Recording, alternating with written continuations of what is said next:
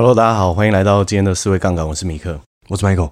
哇，今天算是一个非常紧张的一天。哦，今天超紧张，我们要打开金融业的金融业的那个眼罩，哇，打破它，打破它，哇，这个为为什么紧张的原因，是因为揭露真相并不是一件容易的事情，哦、而且可能会引来很多的怎么样激烈的讨论，因为我们都知道事实有对错，哦、那。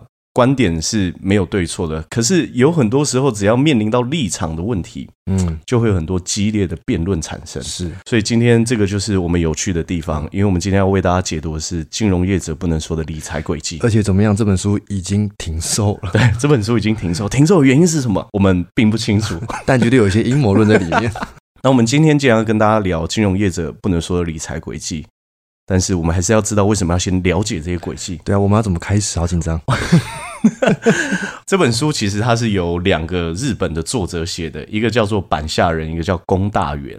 哦，不晓得这个是不是他们的艺名了。他们都是从大型的银行机构退休下来的。对，那他们就挖掘了很多秘辛，嗯，然后写在这个书籍里面。嗯我不晓得过去有没有跟听众分享过，其实台湾的人口结构跟政策都有很大的可能性会趋向日本，是会日本化的这种感觉。所以我觉得这本书里面有很多东西是值得我们借鉴的，有点像是未来的台湾，或是目前的台湾 啊。对，我觉得有一些已经有充分反映现在台湾的现状啊。所以金融是一个很奇妙的东西，为什么？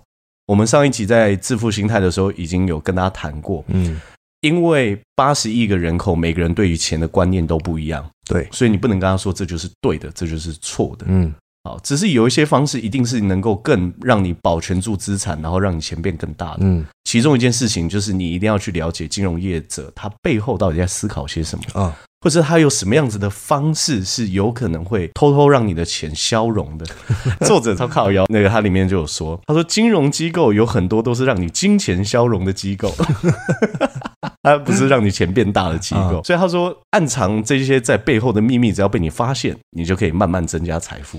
而且这个秘密其实是只要你用心去找，都一定找得到的。对啊，但是有很多人会被恐惧遮蔽住双眼。好，而且作者他在里面有提出一个很有趣的议题。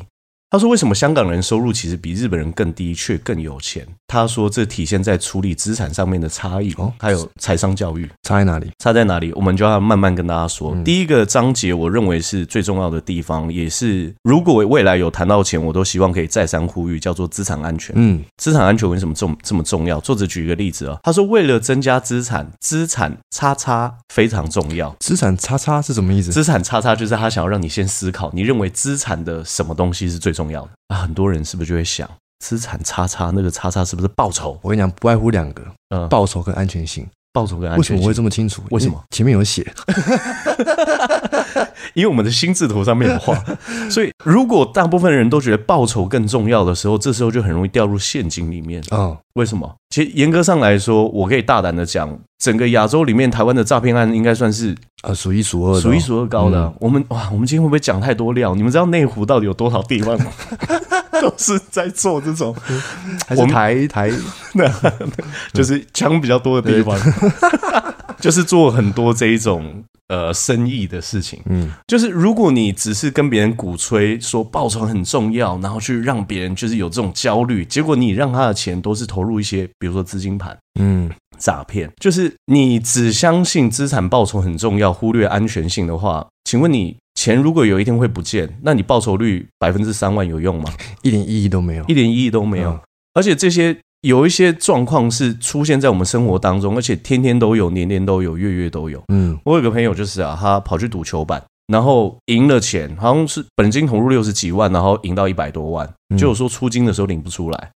这些都稀松平常，是很很常见的事情。所以，如果你只在意报酬，却不在意安全跟成本，很多时候就会在这个状况下，资产就会不见。嗯，这很重要，这很重要。所以，你应该最重要的第一位，永远都是资产安全，是，而不是只在意它的报酬率。嗯，我觉得成年人本来就是这样。如果你只在意要的东西，却不在意其中的风险，你做出来的决策一定是不成熟的啊，因为你只看到一个面相。为什么台湾大部分的人都？一直在去针对报酬性，一直要想说不断去把它放大，原因到底是什么？因为他没有听我们的二维四象限。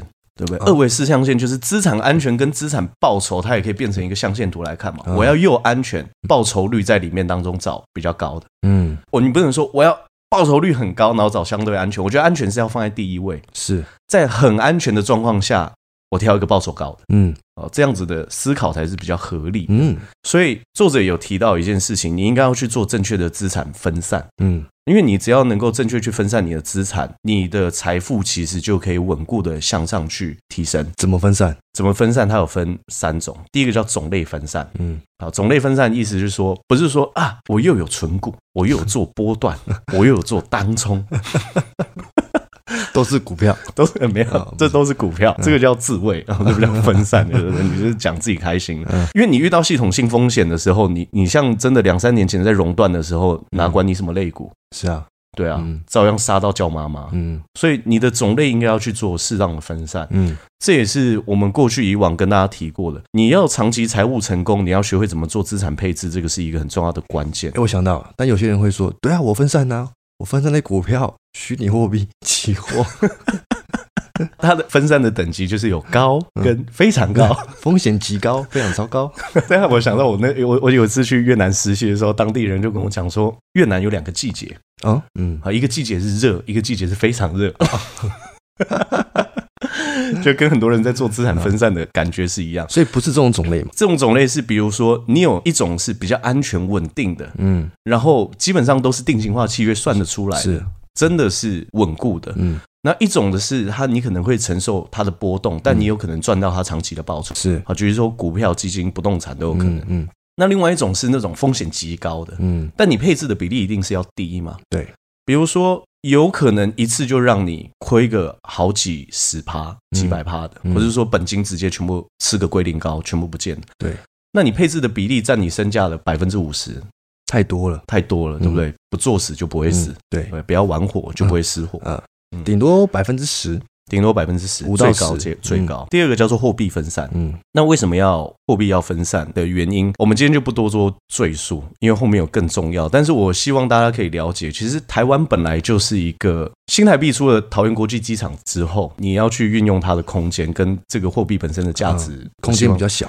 我自己个人身上持有的新台币部位并不多了，嗯，就是够用生活费就好。那你货币应该要去做分散，一些比较主流、强势的、流动性比较好的货币。好，第三个叫时间分散啊。作者有提倡大家用定期定额的方式去分配自己的资产。嗯，啊，那定期定额它当然也有一些优缺，但这个不是我们今天讨论范畴。但是我觉得作者用这样子分散的方式，它确实是可以稳固的帮助你的资产持续往上的。好，所以我们要开始特别去注意。既然我们今天要谈轨迹的话，我们要先去了解一件事。作者有提出来。他说：“你进行理财跟进行财务决策的时候，你会遇到四个悬崖跟三个陷阱。哇，金融业这么多 危险的地方，又是悬崖 又是陷阱。对啊，对啊，没有遇到陷阱，没遇到陷阱。所以他有分几个，第一个叫做年金悬崖啊。他说年金悬崖是什么意思？就是如果政府的福利政策是本来就让我们老了之后不需要担心任何花费的问题，嗯。”那我们是不是也不需要去想说，我们到底要把钱卖哪？对，那问题不是啊，劳保要快破产了。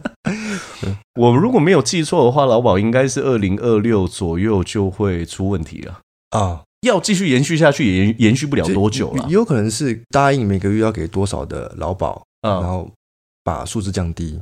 对啊，因为劳保就是这样，现在可以工作的人去供养，就是退休的人嘛。对对对。那可是可以工作的人，台湾人口又一直不断变少，出生率越来越低，出生率越来越低。哎，这很可怕。台湾三十年后的六十五岁人以上的族群会超过百分之四十。哎，然后结果有人跟我讨论说，那个现在松山区一平房价九十万，三十年后会变三百六十万。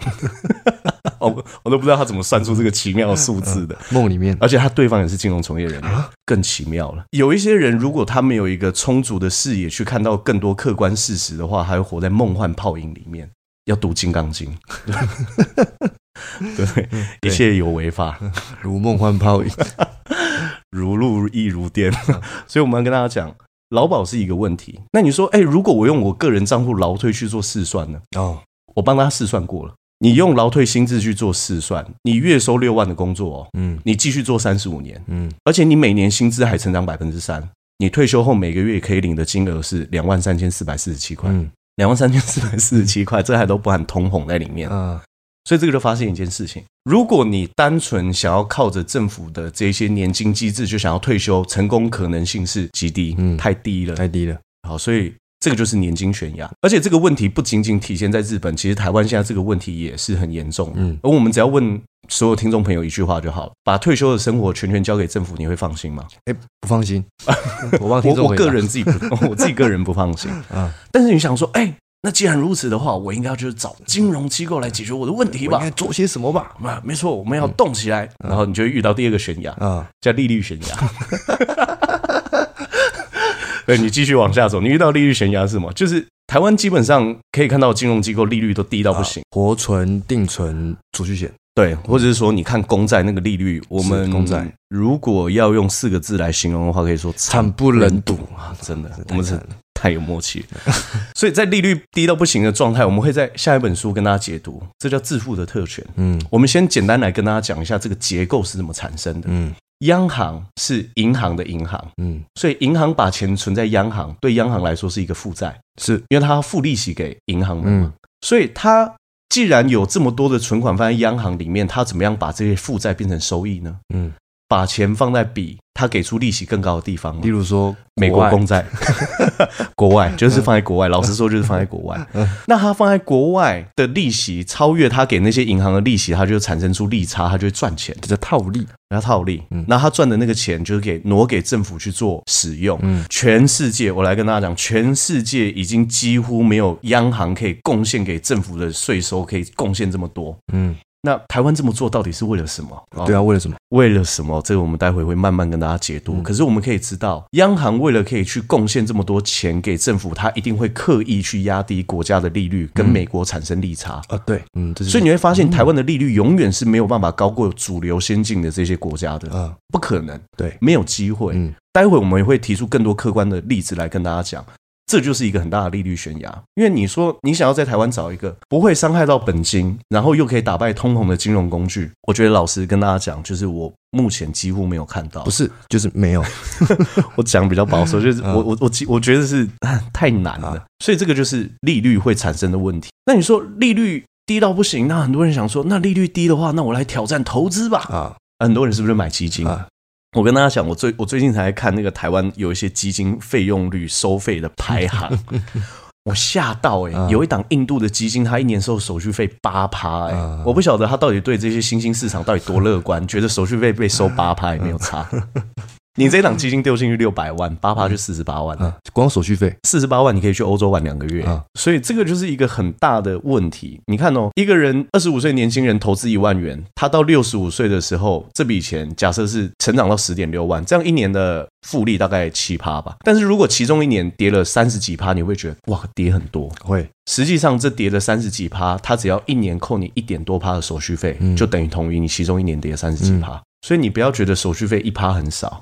手续费一趴很多很多，而且我跟大家讲，台湾有一些手续费收的哇下下叫，这样听起来开一间基金公司好像也不错。我必须要跟大家坦诚一件事情：基金公司成立赚钱是为了投资人赚钱，还是为了股东赚钱？股东啊，股东赚钱一定是摆在第一位的嘛。是，所以为什么有很多投资商品，如果你翻开来看，它里面都会有写，就是反正假设他今年没有赚钱，他还是要收你管理费嘛，要收你就是一大堆手续费嘛。原因是因为就算基金。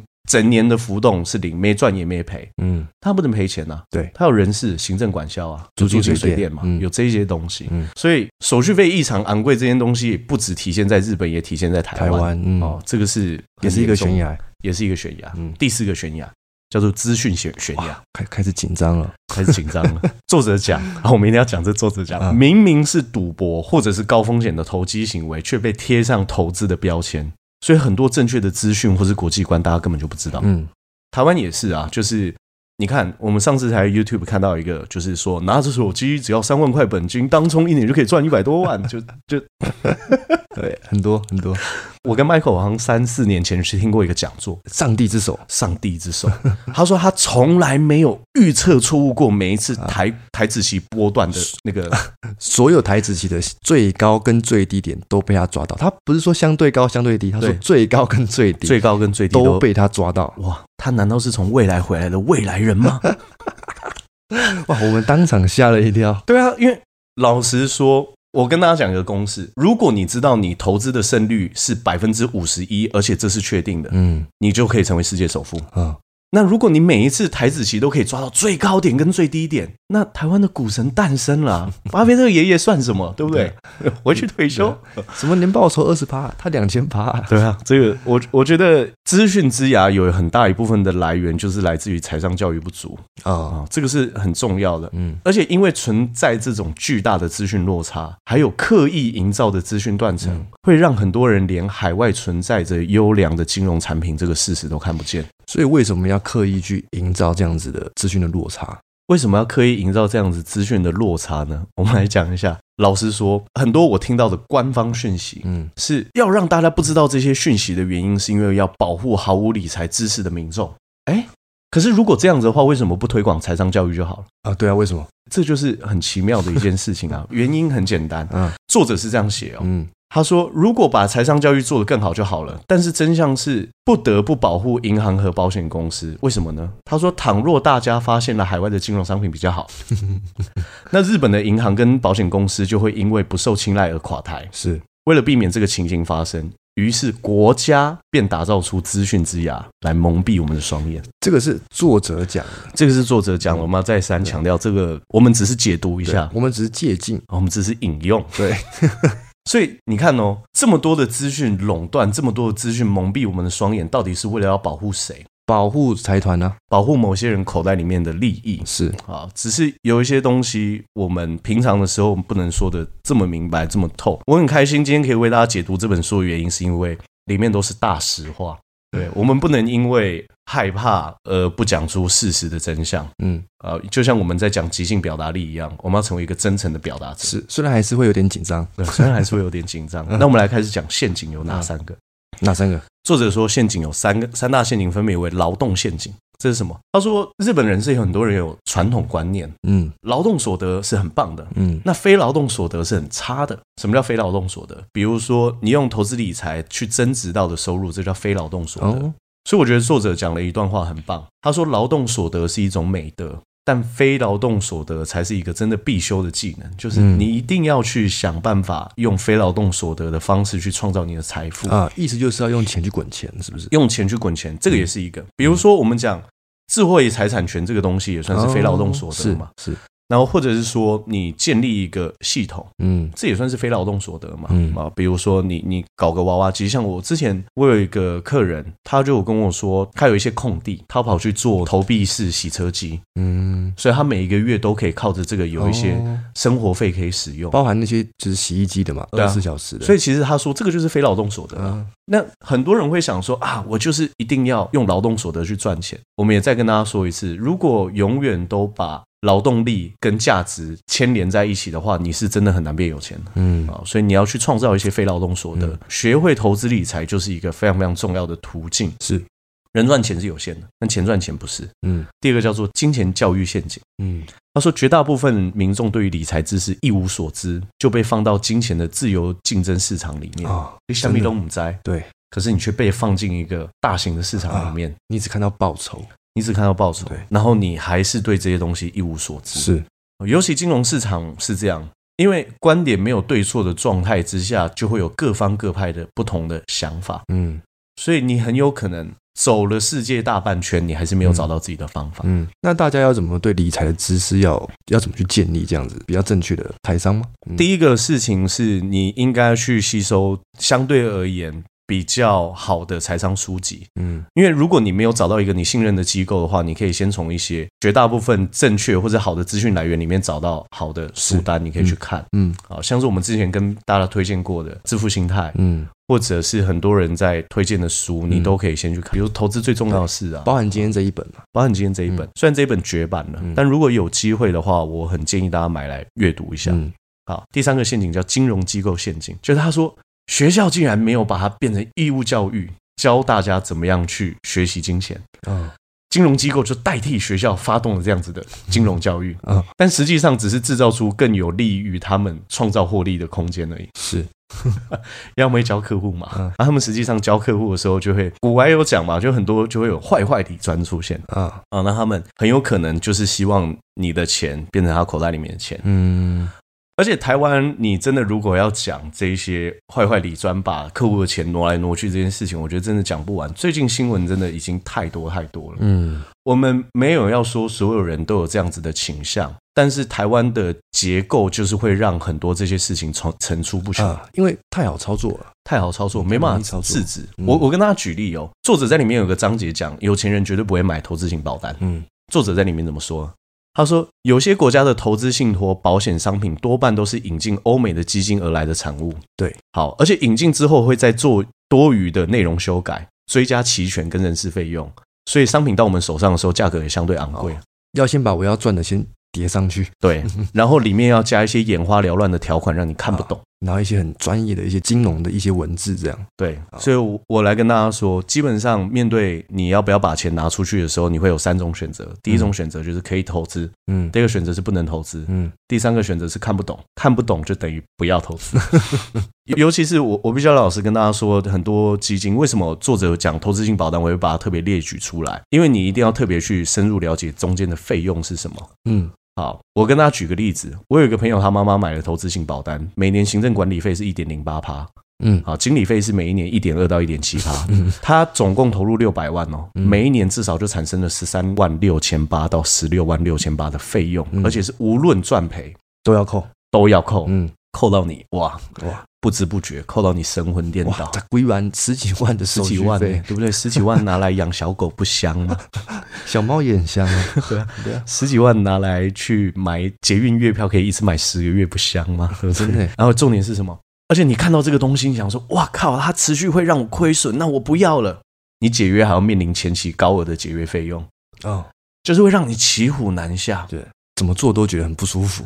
而且我跟大家老实说一件事，好，就是如果你是金融从业人员，你听到这一段，我跟你说声抱歉，但我还是要去揭露，就是有很多客户在买这些东西的时候，他根本搞不清楚这个是什么，是因为这太复杂了，嗯，而且很多人根本也不知道里面到底是什么。然后台湾跟日本出现一个状况，我每次听到这边的时候，我都觉得很心碎。有一些银行为了要实现他们的目标的时候，他们还会针对银发族去下手，嗯，就骗老人的钱啦，嗯，而且不达到这个目标也不行。但他们就是为了要完成这个目标，然后他们就是要去卖这一些商品，是。然后有一些良心发现的人，他们也会，就是他们老实说也骑虎难下，嗯。所以我自己有一些在。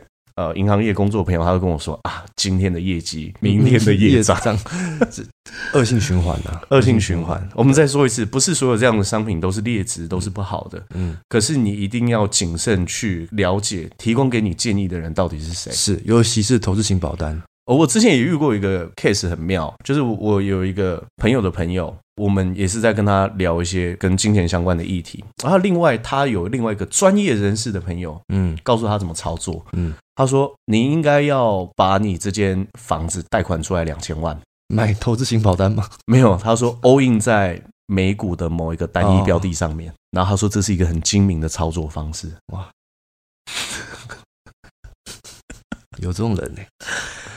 那个人身上是几乎没有存款的，嗯，然后他叫他贷款两千万出来，嗯，然后而且他不是在海外券商，他是用副委托去做这件事情。那算了，我们是，我们就不继续再讲这些例子。他背后的起心动念到底是为了什么？他是为了让你钱变多，还是为了他的钱变多？他的钱变多。对，这个是你你你不用去特别把它说清楚，你就可以观察出来的事情。嗯，所以在这样子情境跟环境之下，出现了一个很惨的状况，就是在这样子情况之下，市场上只剩两种人，一个叫做老实人，一个叫投机者，就赌徒。赌徒啊，嗯，你看哦，老实人多可怜，他每一天辛辛苦苦在自己工作岗位上面付出，对对不对？付出之后，然后把钱存在金融机构里面，嗯，好，工作三四十年之后，把把钱。银行账户打开，发现我靠，钱都被通膨吃光了，嗯，而且被吃了很多很多，嗯，他也不知道怎么办，嗯，那看清楚这些事实发生的人怎么办？我才不要当这群人呢，嗯，我把钱拿去投资，这有什么好难的？是提供给一个数据给大家，台股市场每一天开盘到收盘，散户还是要输给三大法人大概一亿八千多万，一年两百多个交易日，至少要输去四百亿啊！所以你说散户进场到底有没有真的赚到钱了？我不知道，我不确定，我只知道散户都很有钱，台湾散户 四百多亿，对啊，四百多亿，嗯，而且我们都还没有提哦，这四百多亿是亏出去的钱吗？手续费呢？哦。哎，每一年台湾的证券交易手续费，那收下也很惊人呢，那不是开玩笑的，那个叫稳赚，对，那个叫稳赚。嗯，所以你说只有赌徒跟老实人，那最后赌赢一路笑到最后的人又是极少数，那是不是全部人要面临退休的时候，心里面内心都很紧张？对，这是一个很严重的问题。嗯，所以我们要开始去理解，就是为什么在这个市场上，作者还多提了一个八六三零法则，他要告诉我们事情，就是不要再被这些资讯给蒙蔽。八六三零法则很重要。八六三零法则很重要，一定要好好听。他说，国外有很多海外基金，他们本来就提供百分之八左右的获利，这样商品是极为常见的。嗯，那制造商他一定要扣除他的利润嘛？是，他扣除两趴之后，他就可以推出一个实际利率百分之六的商品啊，实际利率哦，实际利率百分之六的商品。那很多银行的子公司就会引进这样六趴的商品。嗯。可是他会再扣一些薪水，对不对啊？我们要赚的钱，还有对于投资针对投资人的加工费用，这作者讲，针对投资人的加工费用，才 把商品转到银行跟证券公司，嗯，那收益率就会来到三趴。对，那国内的保险公司或者是银行又会把这些商品，对不对？又继续加工，扣除一些手续费等等费用，到一般民众手上变成一个几乎为零，嗯，或者是可以省略不计的商品，然后流到一般的市面上。这就是八六三零法则，八趴变六趴，六趴变三趴，三趴变零，就会变成大家所看到的什么活存啊、定存啊、储蓄险啊。对对对对对，我为了做这一集，其实我也翻阅了蛮多资料，因为我要确保这些资讯的正确性、正确性。嗯嗯，那我也可以去厘清一个逻辑上的问题。嗯，国内有很多金融机构先收了你的钱，然后把它拿去投资国外，再拿把投资国外得到的报酬，然后分一点给你。嗯，那如果是这样的话，为什么你不直接去源头去找你要的东西呢？对啊，为什么不行？因为有些人可能会用一些方式跟你说不行，他会跟你说钱放在国外很危险哦，你是地下银行。我，我之前真的遇到一个金融从业人员，我刚才跟他聊天的时候，我真的是我吓到哎、欸，嗯、因为其实我老实说，我大部分的资产部位也都在海外。对，然后我那时候跟他聊到这件事情的时候，他就用那种很浮夸的演技跟我说。对。米克，把钱放在海外真的是一件很危险的事情，钱会拿不回来。然后我就说，你可不可以告诉我原因是什么？嗯，他原因很简单，因为这些都是地下金融商品。我吓到哎、欸，啊、这土拨鼠对土拨鼠买的吗？这土拨鼠买的吗？那你一定有问他什么是地下的？对，我就问他说，你可不可以帮我定义一下什么叫做地下金融商品？嗯，各位听众一定要听好哦，因为这一段是很容易混淆的哦。他说：“只要不在台湾发行，嗯，不受台湾金管会监管的，对，都叫地下金融商品。嗯、哦，我我对这个定义开始慢慢理解之后，我就开始反问他。嗯、我说：‘小姐，那我问你一个问题哦。我说，我们讲 BOA 嘛，美国银行没有在台湾登记，嗯、也不受台湾金管会监管。对，我说，台湾央行政府有很多钱都放在美国的银行，各种银行，或是买美国债券去生利息，外汇存底。嗯、对啊，那那这样子，台湾的。”政府算不算带头把钱放在地下银行？他吓到，他说：“对对，呃呃不对对，对不对？为什么？为什么他会这样子？因为双标仔是没有标准。”他们吓到，哇，吓到！我就说：“哎，你你在哪一间金控集团服务？”他说：“叉叉金控。”嗯，哎，我就问他，我就说：“哎，那你如果在叉叉金控服务的话，那你有没有看过你们公司财报？”嗯，他说：“我没有。”我说：“我有，我就爱干这种事情。”我说：“你们公司购买很多国外股票，你知道吗？”嗯。我说，那依你的逻辑，国外的股票有没有受台湾的管制？没有，没有。那有没有在台湾发行？没有，也没有。不然在台湾发行，你做什么副委托，开什么海外券商？嗯，我说贵公司买了很多地下股票，你了解吗？好，了解。不了解，不了解。就是。你说，如果在海外的东西就叫地下的，嗯，这个逻辑就产生了一个很大的谬误啊，嗯，你不能因为守要守护自己的利益，然后总是这样去愚弄民众的智商，是，但这个也不能，说实话也不能怪业务员，因为这个是金融集团他们的手段，对，所以我我跟大家说一个事情，就是。有兴趣听的听众一定要回去听批判性思维这一这一集，嗯，因为你只有拥有批判性思考的时候，你才会去挑战这些想法，嗯，你才不会一直去做那些你明明知道或者你感觉起来它就是有问题的事情，嗯，其实金融商品本来就没有地上与地下之分啊，现在大家投资美股不是也投资的很开心？是啊，是啊，然后也一大堆人都在整个全世界的海外去做投资啊，所以这个很正常啊，而且你买的金融商品哪一个东西它不是转投资国外的？嗯，我老师就跟大家说了。几乎全部都是财团法人保险事业发展中心还指出，目前台湾的保险业这样的资产分布状况以及能产生的报酬率，都反映出国内的投资工具不足，而且报酬率偏低的情况。不是我说的，财团法人保险事业发展中心说的。所以这个到底有什么问题？我觉得可以大家去思考一下。嗯，这些资讯在蒙蔽你的时候，有多少资讯其实是更开阔的，它更能够帮助到你的。顺便帮大家分析一下，同样的钱。存在台湾跟存在海外，它到底会差多少？哇，差很多！我来跟大家分析，作者在里面一个章节提出，嗯，还有写在香港买保险超值两倍以上，这是他的标题，嗯，然后他的编辑在里面有做补充，他说在台湾购买每年领回六十万台币的年金寿险要缴费约六十万美元，嗯，相同条件香港只需要二十四万美元，嗯，我跟大家分享以我自己个人经验，嗯，以我自己个人经验，相同架构的商品一样的金额。三十年后，我的金额总共会落差大约五十万美金。